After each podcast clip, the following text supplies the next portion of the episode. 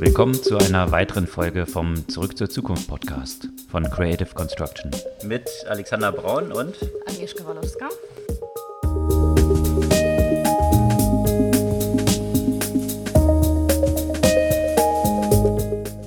Was gab's Neues letzte Woche? Wenn es okay für dich ist, ich würde gerne mit ein paar News, die nichts mit Corona zu tun haben, starten. Mhm. Gibt es da welche? Ja. ja. es gibt welche. Und zwar ganz äh, interessante Startups aus Europa, also eins aus Deutschland, aus eins aus Frankreich. Und ich fange mit dem einen aus Frankreich an, weil die machen etwas, was ich ziemlich interessant finde. Die haben jetzt gerade eine Runde von jetzt 6,5 Millionen Dollar oder 6 Millionen Euro eingesammelt. Das ist vielleicht nicht so viel, aber die machen äh, Heizung, also Boiler und, äh, und Gebäudeheizung mit Datacentern. Also das heißt, die nutzen ja quasi die Hitze, die durch Computern bei Datenverarbeitung quasi entsteht, um Gebäude zu erwärmen oder äh, heißes Wasser zu produzieren. Okay, und wie wird diese Hitze dann dorthin geleitet oder wie, wie genau läuft das ab? Also wenn ich das verstanden habe, sind diese Datenzentren tatsächlich in diesen Gebäuden. Ach so, im Aha. gleichen Gebäude und wird dann irgendwie umgeleitet, sodass es genau. dann...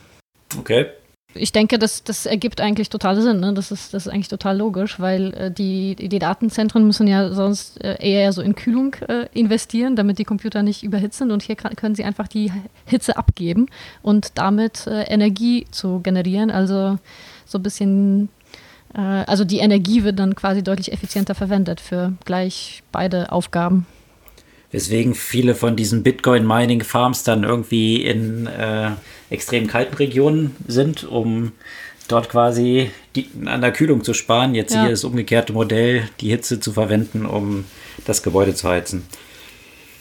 Und das andere, auch interessant, äh, Lilium, hast du vielleicht schon gehört von dem Klar, Startup? Deutsches genau. äh, Fliegerei oder genau. Micromobility in einer Luft-Startup sozusagen. Genau, und die sind, also die haben jetzt zwar ihre Valuation nicht offengelegt, aber da, die sind wohl auch wahrscheinlich zum Unicorn mit dieser Finanzierungsrunde geworden.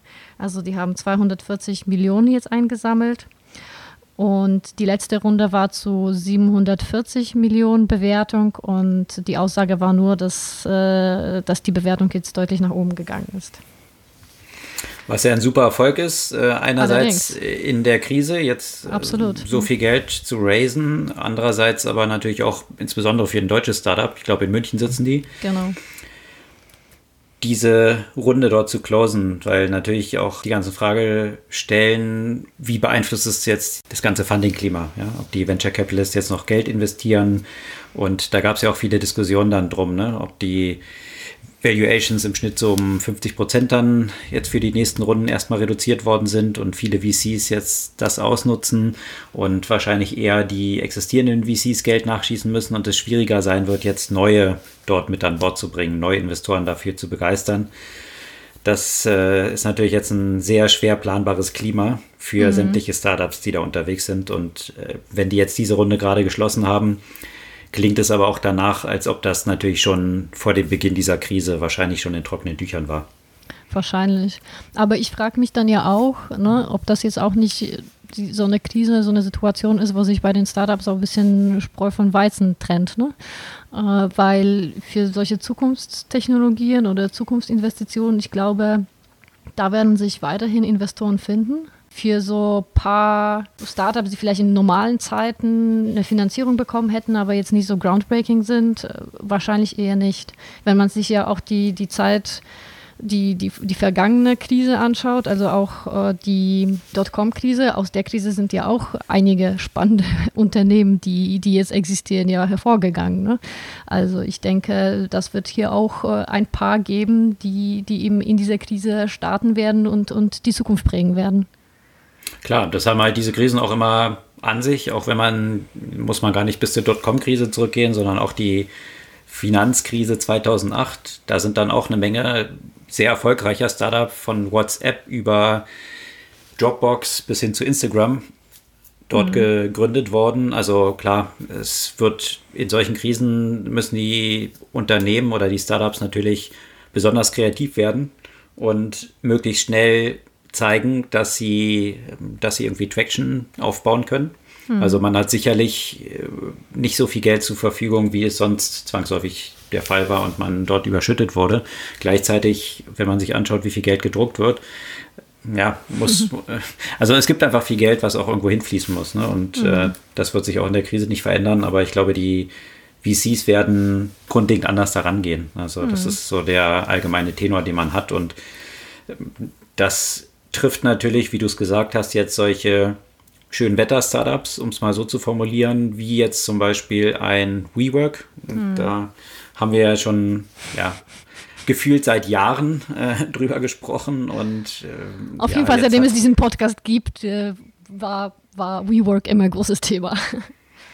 Und äh, ich bin von Anfang an sehr großer Fan gewesen davon, not. Äh, also zumindest von dem Geschäftsmodell nicht. Das habe ich immer noch nicht so richtig äh, durchdrungen. Und ich glaube, ähm, ja, so wie es jetzt zeigt, wahrscheinlich die Gründe auch nicht. Und Softbank auch nicht, weil Softbank hat sich jetzt entschieden, tatsächlich. Also die hatten ja dort WeWork nochmal so eine Lifeline gegeben und gesagt, um den Gründer dort, äh, Adam Newman, rauszubekommen, dass die nochmal drei Milliarden quasi investieren werden das haben sie jetzt zurückgezogen. Und äh, einen großen Teil davon, das wäre über einen Rückkauf von Aktien geschehen, so Größenordnung eine Milliarde wäre ja dann an Adam Newman geflossen. Und das hat Softbank jetzt bekannt gegeben, dass sie sich nicht an diese Vereinbarung halten werden, wodurch Adam Newman dann äh, gleich von der Liste der Milliardäre geflogen ist, was natürlich äh, so eine, naja, wahrscheinlich eine ganze Reihe von Mitarbeitern von WeWork jetzt nicht so betrauern werden, wenn man sich so anschaut, mit was für einem Deal er dort zunächst mal rausgegangen war. Und da haben sich viele natürlich schon ein bisschen auf die Füße getreten gefühlt, dass er mit so einem goldenen Umbrella oder goldenen Fallschirm wäre schon zu wenig gesagt, diamantenen Fallschirm dort rauskommt. Wobei und Diamantene Fall Fallschirm, das stellt man sich ja auch interessant vor. Ne? Also ich glaube, das wäre ganz schön schwer. Ich weiß nicht, ob das so vorteilhaft wäre für einen Fallschirm. Aber ja, insofern wahrscheinlich eine passende, passende mhm. Analogie. Also scheint zumindest, was auch immer das Vehikel war, den, äh, den Sturz nicht so abgebremst zu haben. genau. Und äh, von daher ähm, der, hat er jetzt oder überlegt natürlich auch jetzt gegen Softbank zu klagen, um dort noch an diese Milliarde zu bekommen, die ihm dort seiner Meinung nach zusteht. Oder vielleicht, naja, auch wenn man es jetzt streng hält, das war ja auch die Vereinbarung. Aber ja, Softbank hat jetzt, glaube ich, auch andere Probleme und mhm. äh, dieses ganze Thema Coworking, da gab es vergangene Woche auch einen längeren Artikel dazu aus der Berliner Perspektive, weil es natürlich hier auch eine ganze Reihe von Coworking Spaces gibt. Einen ziemlich großen hier in Berlin, der jetzt noch nicht international so riesig ist, aber lokal recht aktiv ist, äh, Unicorn. Mhm. Die waren zentraler Bestandteil dieses Artikels und haben natürlich alle das Problem, dass sie eben eigentlich ein Arbitragegeschäft nur haben, was auf der einen Seite eben diese langfristigen Mietverträge angeht, äh, die mhm. sie dann kurzfristig weitervermieten mit einer entsprechenden Marge drauf und das ist natürlich, was auch eigentlich der Markt mittlerweile auch mitbekommen hatte, eher so ein Schönwettergeschäft. Also wenn das super läuft, äh, dann ist natürlich toll, ja, wenn die Nachfrage da ist. Und jetzt ist die Nachfrage selbstverständlich nicht, existent. nach diesen, diesen Offices, weil mhm. ja die meisten ja von zu Hause arbeiten oder nicht mal in die Offices dürfen.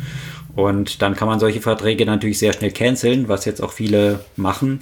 Und das beutelt natürlich diese ganze Industrie extrem hart. Und da wird man sehen, ob solche Unternehmen, insbesondere WeWork und ein paar andere, die sowieso schon angeschlagen waren, ob sie diese Krise tatsächlich überleben werden. Die werden wahrscheinlich jetzt auch äh, erstmal ihre Mieterstunden, kann ich mir vorstellen, so wie viele andere Unternehmen aktuell auch. Dazu gab es aber eine interessante News. Das hat man ah, ja. in der letzten Woche eben ja berichtet, dass Adidas und HM und noch eine ganze Reihe andere von, von so großen Unternehmen gesagt hatten, dass sie ihre Miete einfach nicht mehr zahlen werden, erstmal. Und das hat natürlich zu einem Riesenaufschrei geführt, gerade vor diesem Hintergrund Solidarität in Krisenzeiten und, und solchen Themen.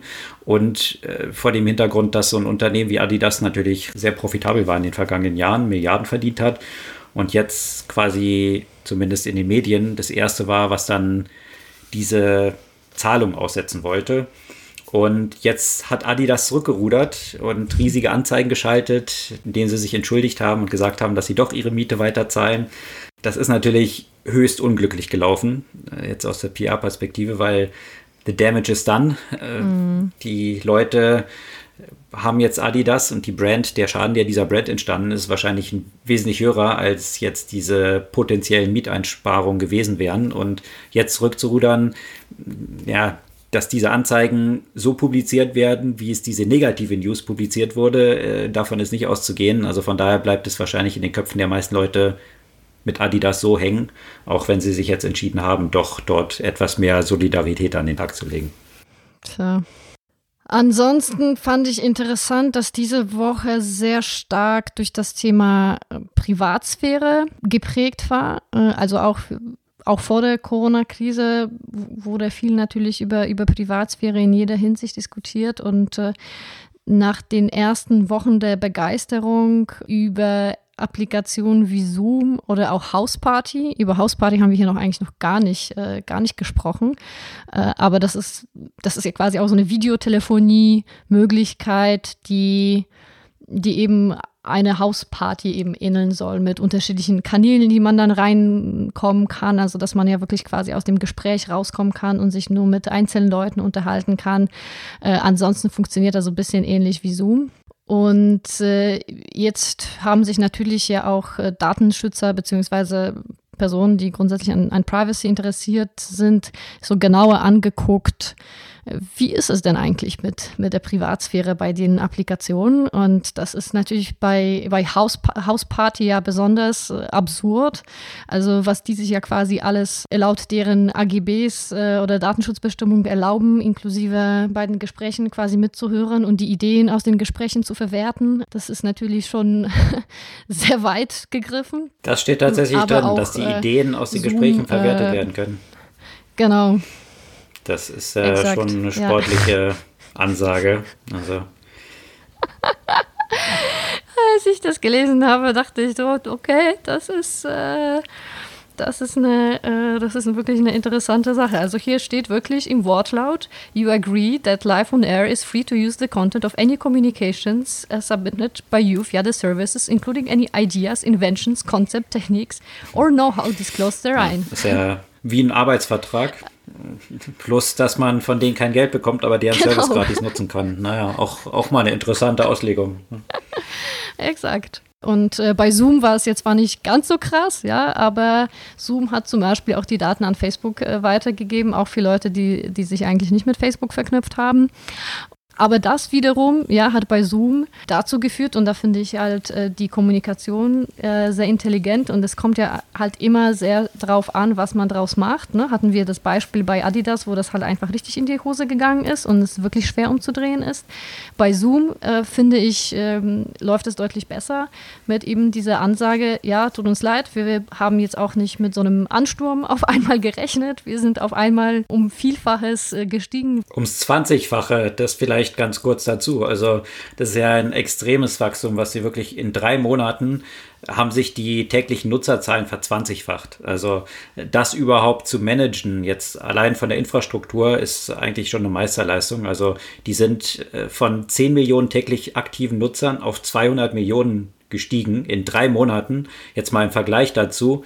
Twitter hat 152 Millionen täglich aktive und Snapchat 218, ja. Also in diesen Twitter, Twitter überstiegen und so in dieser Dimension von Snapchat und das in drei Monaten ist natürlich extrem, was Zoom dort hingelegt hat. Genau, und, und angesichts dessen haben sie ja auch eben angekündigt, dass sie erstmal für 90 Tage einen Feature Freeze haben, also dass sie erstmal keine weiteren Funktionalitäten entwickelt werden und die ganze Entwicklerpower auf Privacy und Security äh, gerichtet wird, um die aktuellen Probleme zu lösen. Und ich finde, das ist halt ein Beispiel, wie, wie, wie ein Unternehmen äh, mit konsistenter Kommunikation äh, auch in einer schwierigen Situation da auch gut rauskommen kann. Und äh, gut, also die müssen jetzt auch noch liefern erstmal. Aber jetzt so aus PR-Perspektive in der Kommunikation haben sie alles richtig gemacht, dass sie diese Probleme eingestanden haben und gesagt haben, wie sie diese jetzt adressieren wollen. Also jetzt nicht um den heißen Brei drum geredet, sondern wirklich irgendwie Transparenz gezeigt, Offenheit gezeigt und Lösungswege aufgezeigt.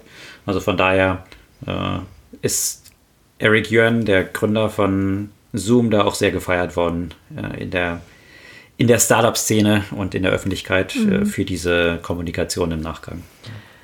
Aber die Privatsphäre hat natürlich noch, ein, noch, noch eine andere Seite. Und zwar, wenn man sich jetzt äh, Länder wie zum Beispiel China oder Russland anguckt, da nutzen natürlich die äh, Regierenden die Krise auch dazu, um ihre Überwachungsmaßnahmen zu erhöhen. In China gibt es ja die Health Code-Applikation, äh, die letztendlich eine Grundlage dafür sind, um überhaupt äh, rauskommen zu können. Die äh, analysieren, wo die Menschen waren, mit wem hatten sie Kontakt, haben sie ein potenzielles Risiko, angesteckt zu sein und nur wenn, wenn der Code sozusagen das erlaubt, dürfen sie zum Beispiel Restaurants und Läden benutzen. Und auch in Russland wird zunehmend Überwachungstechnologie eben genutzt. Dazu haben ja auch die Oppositionellen schon einen, einen Begriff ja auch gefunden, Cybergulag, weil man, weil man dort natürlich auch große Befürchtungen hat, dass äh, das über die Krise hinausgehen wird. Also im Moment äh, wird ja auch schon an, an, an mobilen Applikationen gearbeitet, die Location der Nutzer analysieren, die die CCTV-Kameras mit äh, Gesichtserkennung analysieren, die auch Mobilfunkdaten und Kreditkartendaten quasi mit einbeziehen und somit äh, quasi ein komplettes äh, Bewegungsprofil und Interaktionsprofil dieser Menschen erstellen. Und ich glaube, was in dieser, in so einer Situation ja besonders gefährlich ist, ist, äh, dass es eine gewisse Zustimmung für solche Maßnahmen angesichts dieser Gesundheitskrise äh, gibt, weil das den Leuten eine gewisse Sicherheit gibt und man kann das gut argumentieren, dass es nur wegen der Einhaltung der Quarantäne und damit man schnell identifizieren kann, wer sich potenziell äh, hätte anstecken können. Äh, aber äh, gerade bei solchen Ländern ist natürlich verstärkt die Frage, wird das dann irgendwann mal nach dieser Corona-Krise dann ja auch wieder abgeschafft oder wird das ja das neue Normal? Ja, das ist ja in vielen Ländern jetzt auch zu beobachten, ob das jetzt Ungarn ist, wo es ja sowieso schon klar war, wo Orban hin möchte, oder auch Israel mit Netanyahu, die diese Krise natürlich nutzen, um jetzt die demokratischen Strukturen komplett erstmal außer Kraft zu setzen und das natürlich jetzt noch unterstützt mit Technologie nochmal ganz neue Dimensionen liefert. Ja. Und mhm. diese Krise dann natürlich ein willkommenes Einfalltor ist, um sich solche zusätzlichen Machtmechanismen mhm. zu sichern. Und hier in Deutschland wurden ja auch von der Telekom jetzt entsprechende Kommunikationsdaten geteilt, um wiederum identifizieren zu können, genau solche Sachen, wo sind die, wo sind die Nutzer gewesen und hier auch Voraussagen treffen zu können, wie wird sich das mit der Verbreitung von Corona weiterentwickeln. Da gibt es in den USA auch eine ganz interessante Visualisierung, die echt spannend ist, aber gleichzeitig auch eben diese zwei Seiten halt, diese gleichzeitig auch irgendwie schockierend ist. Mhm. In den USA haben ja diese Partys an Stränden in Florida für große Schlagzeilen gesorgt, wo die ganze Corona-Verbreitung schon in vollem Gange war und dort irgendwelche College-Kids eben interviewt wurden, die gesagt haben, ja, ist doch kein Problem, also Corona, mich trifft das bekomme, eh nicht. bekomme ich es halt und äh, I don't care. Mhm. Das wird mich ja nicht vom Partymachen abhalten. Und äh, die haben jetzt mal analysiert, sieht man sehr schön, eben diese Cellphone-Daten von, von den Leuten, die zu dieser Zeit an diesem Strand waren, auf dieser Party und wie die sich danach in den kommenden Tagen so in den USA bewegt haben. Mhm. Also schon schockierend, das so zu sehen und welche Transparenz dann über diese ganzen Cellphone-Daten dann existiert. Und hm. äh, posten wir auch diese Visualisierung. Ist wirklich äh, ganz interessant, sich das mal anzuschauen. Und es zeigt eben so diese beiden Seiten. In Deutschland äh, ist jetzt auch in Verhandlungen mit Palantir. Palantir ist ja ein Unternehmen von Peter Thiel in den USA, was entsprechend umstritten ist, weil vor dem ganzen Hintergrund Stichwort Überwachungsstaat und äh, dort eine Transparenz dann zu schaffen über sämtliche Bürger. Jetzt lässt sich da Palantir auch nicht so genau in die Karten schauen natürlich, was sie jetzt genau machen und welche Daten sie wie auswerten. Äh, aber natürlich, wenn man so ein bisschen den Aussagen von Peter Thiel folgen kann, dann weiß man ja, was für eine Überzeugung er so hat.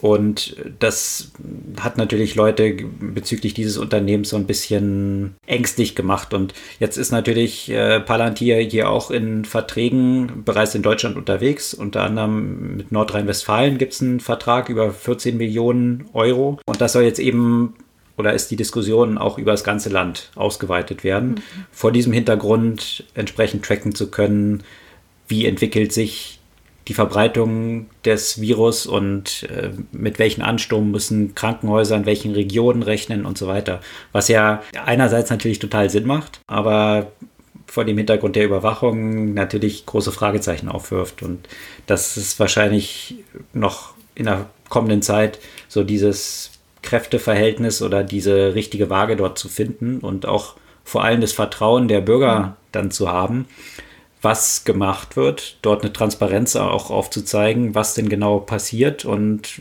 wozu diese Daten dann verwendet werden. Und wie lange, weißt du? Ich glaube, das ja, ist ja genau. auch besonders wichtig und das muss meines Erachtens auch wirklich entsprechend gesetzlich festgelegt werden, dass diese Maßnahmen eine begrenzte zeitliche Auswirkung haben.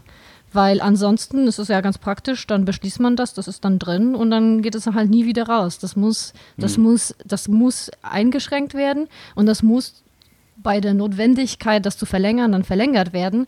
Aber das muss von Anfang an muss es ein Enddatum für diese Maßnahmen geben, meines Erachtens. Weil ansonsten ist es wirklich potenziell wirklich, wirklich gefährlich für, für, für die Privatsphäre, für die Freiheit der Bewegung. In jedem Fall.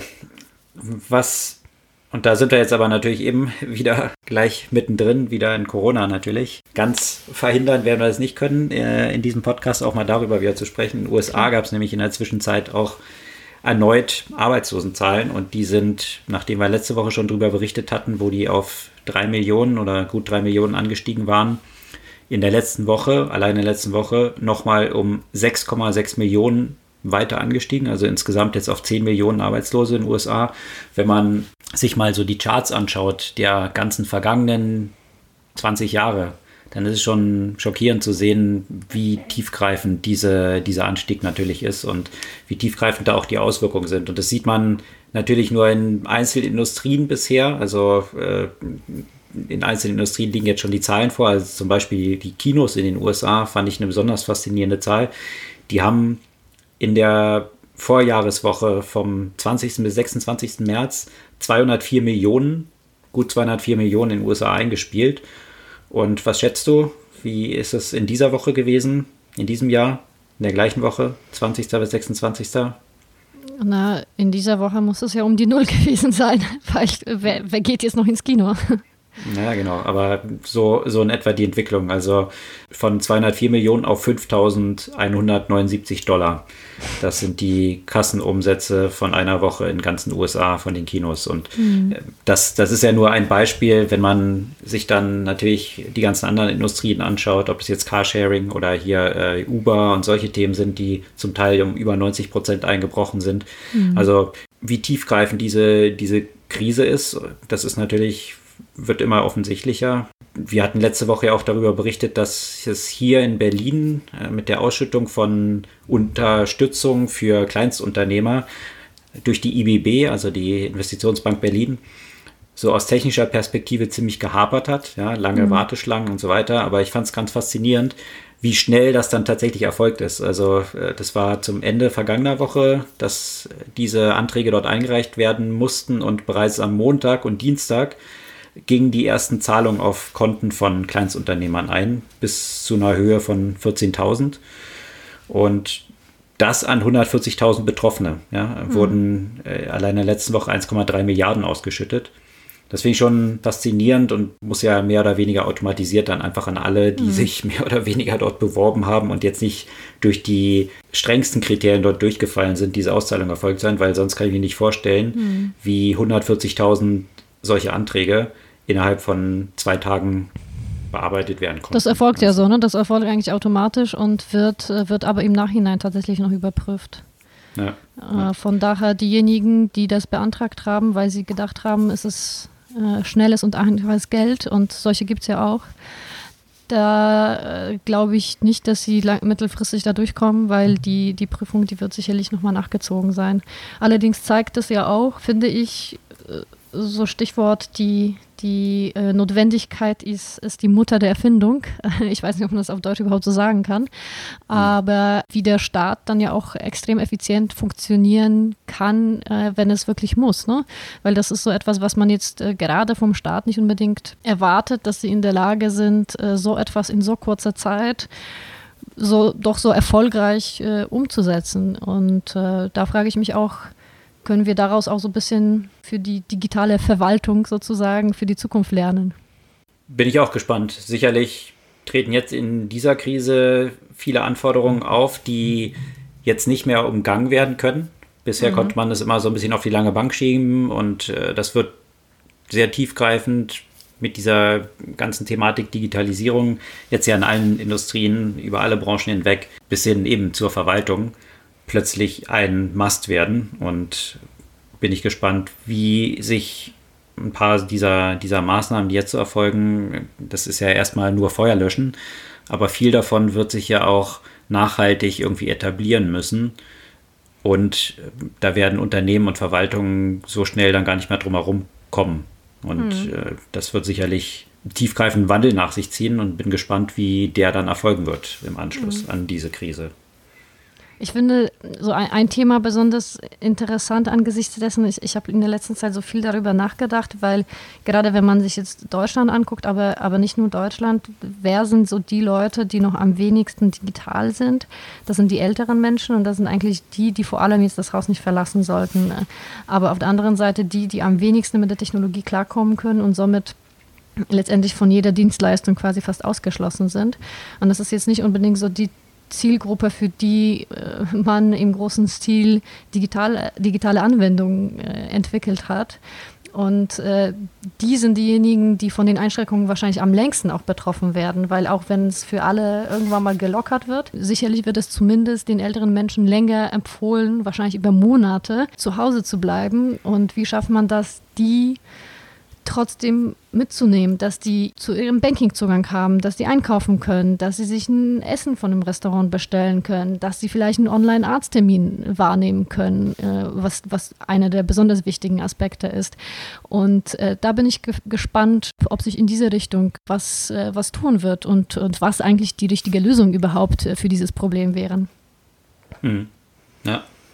Also viele Sachen sind wie gesagt, ja so ein bisschen jetzt ad hoc und feuerlöschend. Also ganze Reihe von Restaurants, an denen ich jetzt äh, hier in meiner Wohngegend vorbeilief, haben mittlerweile Schilder im Fenster, äh, wo sie sowieso schon sagen, man kann jetzt per Telefon bestellen, was sie vorher nicht so angeboten haben. Klar, irgendwie müssen ihre Sachen ja ausliefern oder sind jetzt auch über Lieferdienste erreichbar, was sie vorher auch nicht äh, waren. Ja? Also natürlich sehen solche Dienste jetzt einen riesen Ansturm das hat auch äh, unter anderem HelloFresh, also ein Startup hier aus Berlin, was ja mhm. solche ja, vorgefertigten Kochkits sozusagen, so könnte man es vielleicht zusammenfassen, äh, nach Hause liefert, die man sich dann selbst zubereiten kann.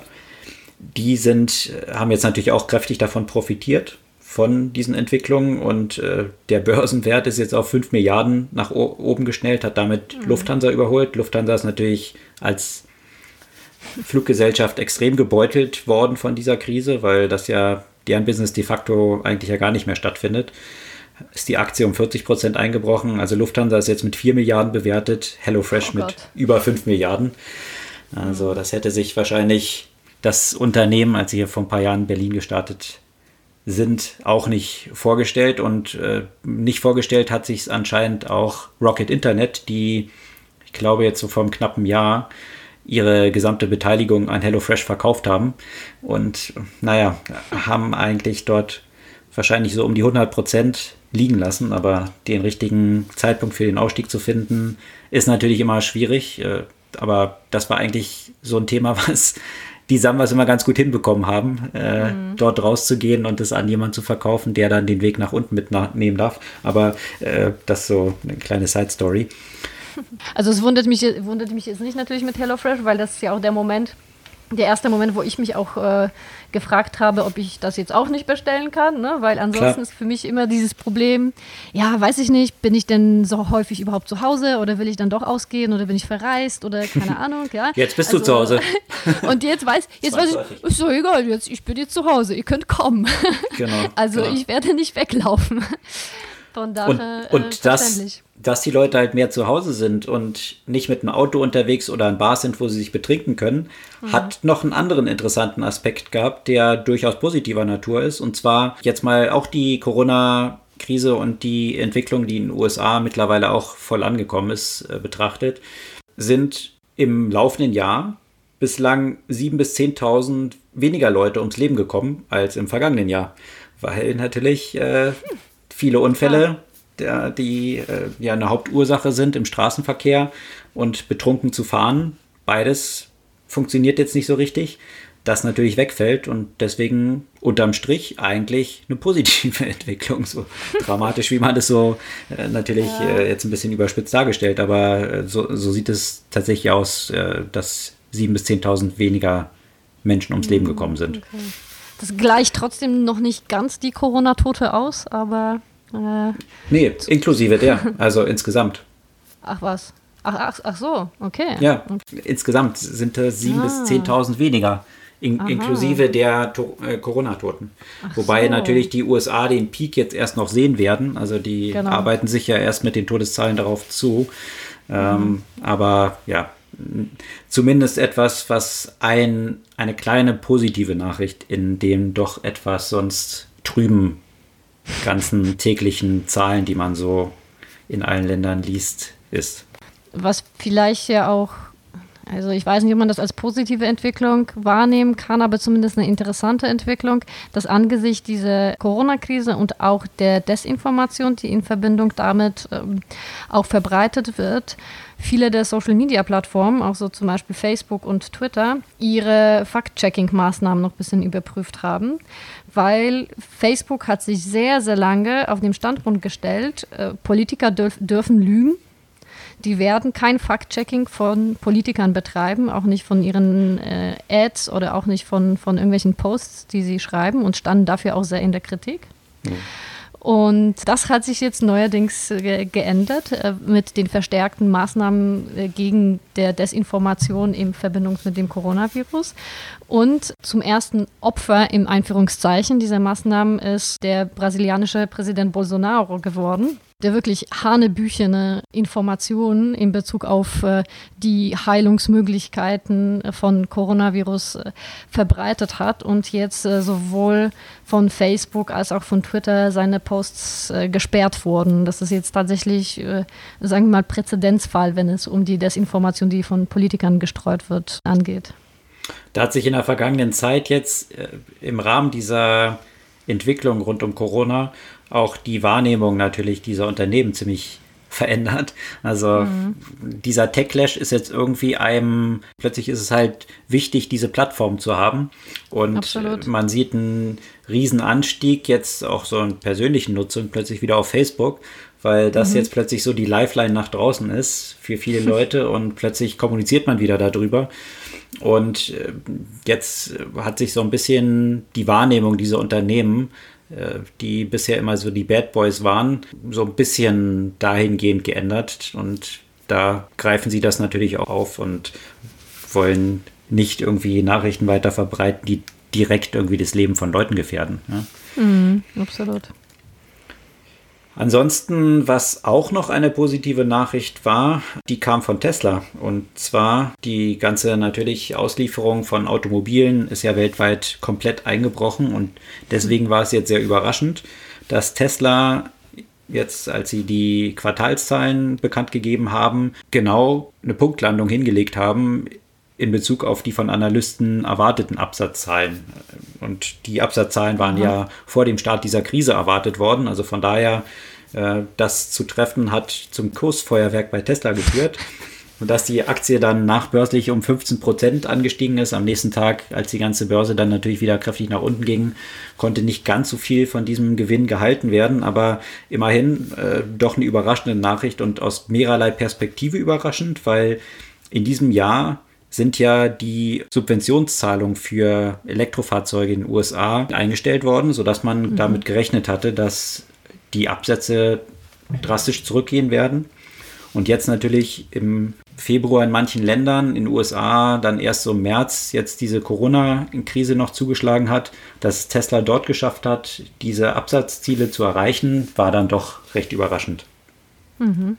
Was ich auch interessant fand äh, von, äh, von Banking-Perspektive, dass durch die äh, Corona-Krise die Nutzung von Fintech-Apps Fintech um 72 Prozent nach oben gegangen ist. Das hat ja auch wieder unterschiedliche Gründe. Also einerseits sind die Leute halt zu Hause und grundsätzlich ist die gesamte mobile Nutzung nach oben gegangen und Internetnutzung nach oben gegangen. Und das sind die Applikationen, die eben auch im, im Finanzkontext eben eine Digitalisierung ermöglichen, aber auf der anderen Seite ist es natürlich eine Situation, in der Leute sich mehr mit ihren Finanzen beschäftigen, da die Zukunft so ein bisschen unsicher ist und somit intensiver solche Angebote nutzen. Und da frage ich mich, äh, was dann ja auch so die Konsequenz auch für das Machtverhältnis zwischen Fintechs und, und Banken äh, sein wird. Jetzt, äh, jetzt gerade, wenn man unterschiedliche von diesen Fintechs-Apps sich anguckt, wie, wie viel bessere Möglichkeiten zum Teil man dort hat, Überblick über Finanzen zu schaffen, Personal Finance, Sparmaßnahmen und so weiter, Personalisierung im Vergleich zu den klassischen Bankapplikation und äh, inwiefern wird das ja auch dazu führen, dass die Customer Experience in diesem Umfeld zukünftig noch wichtiger wird auf der einen Seite und auf der anderen Seite, dass äh, die Leute ja auch zunehmend auf Fintech-Lösungen umsteigen. Ja, viele Sachen werden wahrscheinlich nach dem Ende dieser Krise, wenn sie denn dann jetzt demnächst irgendwie zu Ende geht. Das gibt es ja auch viele Diskussionen darum, wie das tatsächlich ablaufen wird und ob diese Quarantänen, die wir jetzt erleben, dann eigentlich so ein regelmäßiges Event in Anführungsstrichen oder eine regelmäßige Maßnahme werden, weil äh, mhm. natürlich zu erwarten ist, dass jetzt nicht alle Leute da immun gegen sind und wenn es jetzt im Sommer nachlässt, ob dann im Herbst wieder solche Wellen kommen, bis dann irgendwann mal ein entsprechendes, äh, entsprechender Impfstoff gefunden ist. Deswegen weiß man jetzt nicht, wie diese Krise wirklich zu Ende gehen wird und in welchen Wellen. Aber mhm. die Veränderungen werden sicherlich in mehreren Bereichen tiefgreifend sein. Äh, viele liegen auf der Hand, wenn man sich die ganze Ver Veranstaltungsbranche anschaut, wenn man sich irgendwie Großevents anschaut, Konzerte, Fußballspiele da gibt es ja jetzt eben auch aus, aus Italien eben Zahlen, gerade aus dem Ort Bergamo, wo ja ein Champions League-Spiel stattfand. Und mhm. äh, dass maßgeblich diese Verbreitung diesem Spiel zugerechnet wird, dass es wirklich so ein Petri-Dish war für diese ganze Entwicklung dort so werden sich viele Sachen auch tiefgreifend verändern. Ob man jetzt noch kontaktloses Zahlen, das entsprechend das vorantreiben wird, äh, ob man noch an Automaten äh, seine PIN eingeben möchte und dort hinfassen möchte, wo andere Leute hingefasst haben, ob man sich noch mhm. mit Handschlag begrüßen wird. Also lauter sehr grundlegende Fragestellungen, wo sicherlich viele dieser bislang gewohnten Interaktionen plötzlich eine negative Konnotation haben und äh, sicherlich auch das Verhalten langfristig auch prägen werden. Und äh, das wird spannend sein zu sehen, welche Lösungen hier dann entsprechend Unternehmen finden, um diesen veränderten Anforderungen dann auch gerecht zu werden. Absolut. Ja, das soll es für heute mit den Artikeln gewesen sein. Was hast du noch als eine Buchempfehlung vielleicht also ich habe erstmal noch eine Event-Empfehlung. Natürlich ein virtueller Event, weil ist ja klar. Und zwar am, äh, am Mittwoch um 12 Uhr äh, machen wir ein Webinar zum Thema digitale Customer Experience in der Corona-Zeit, wo wir eben über einige dieser Themen, über die wir jetzt heute, aber auch in den letzten Folgen diskutiert haben, also was, was bedeutet das auch nachhaltig für Veränderungen bei den äh, digitalen Produkten und Services. Und den Link posten wir natürlich hier. Mittwoch, der 8.4. für alle, die den Podcast jetzt ein bisschen später hören. Mittwoch, 8.4. findet dieses Webinar statt. Und wenn man das verpasst, dann wird es ja auch natürlich aufgezeichnet. Und äh, ich habe auch eine Buchempfehlung. Ähm, und zwar, ich habe das sogar davor angefangen zu lesen. Und, ähm, und, und jetzt diese, diese Woche habe ich mal wieder einen, einen Artikel darüber gelesen, wie stark jetzt Unternehmensvorstände ähm, über unterschiedliche Automatisierungsmöglichkeiten äh, nachdenken, angesichts dessen, dass eben Leute zum Beispiel nicht zur Arbeit kommen können oder von zu Hause arbeiten. Was bedeutet das in Konsequenzen für Automatisierung in unterschiedlichen Branchen? Und dazu passend äh, das Buch A World Without Work von Daniel Suskind es ist jetzt kein weltbewegendes Werk, würde ich sagen, aber es ist ganz interessant, bildet so den Stand der aktuellen Diskussion um Automatisierung und was das bedeutet für Jobs? Geht es jetzt darum, bestimmte Jobs zu ersetzen oder geht es eher darum, bestimmte Tasks zu ersetzen und, und die Menschen eher zu erweitern, sozusagen, also so dieses Human, Human Augmentation und äh, welche Konsequenzen das haben wird für die Gesellschaft und äh, wie die Lösungen auch dafür äh, sein werden, dass es insgesamt vielleicht weniger Jobs für Menschen geben wird. Also wie gesagt, es ist ein ganz guter Überblick. Wenn man sich schon sehr intensiv mit dem Thema beschäftigt, dann ist es halt eher so eine nette Zusammenfassung. Aber ansonsten so ganz, ganz okay geschrieben kann man machen. ganz okay geschrieben. Klingt ja nicht so begeistert. Nein, also weißt du, ich meine, es gibt ja so viele Bücher, wo, wo, wo, du die gelesen hast und denkst, das war jetzt ein, so ein wahnsinnig äh, spannendes Buch, das muss man unbedingt lesen. Ich würde jetzt sagen, wenn man, wenn man Zeit hat und es da hat und sich so ein bisschen zu dem Thema nochmal äh, Überblick verschaffen äh, will, dann, dann, dann ist es fein, aber das ist jetzt kein, kein Buch, das, äh, das jetzt äh, die, äh, meine Weltwahrnehmung verändert hat, ja. Also. Okay, also so eine halbe Buchempfehlung von A World Without Work von äh, Daniel Suskind. A World Without Work. In diesem Sinne, falls ihr aber noch unsere älteren Podcast-Folgen nicht gehört habt, äh, klingt die nach einer stärkeren Empfehlung als äh, dieses Buch. Äh, oder natürlich, wie immer, die äh, Links zu den Artikeln, die wir heute besprochen haben, die wir wie immer auf unserer Podcast-Blog-Seite auch posten werden. Gerne nochmal alles nachlesen. Wir freuen uns über euer Feedback, eure Kommentare, eure Likes und natürlich auch Abos unseres Podcasts und hören uns kommende Woche wieder. Bis dann.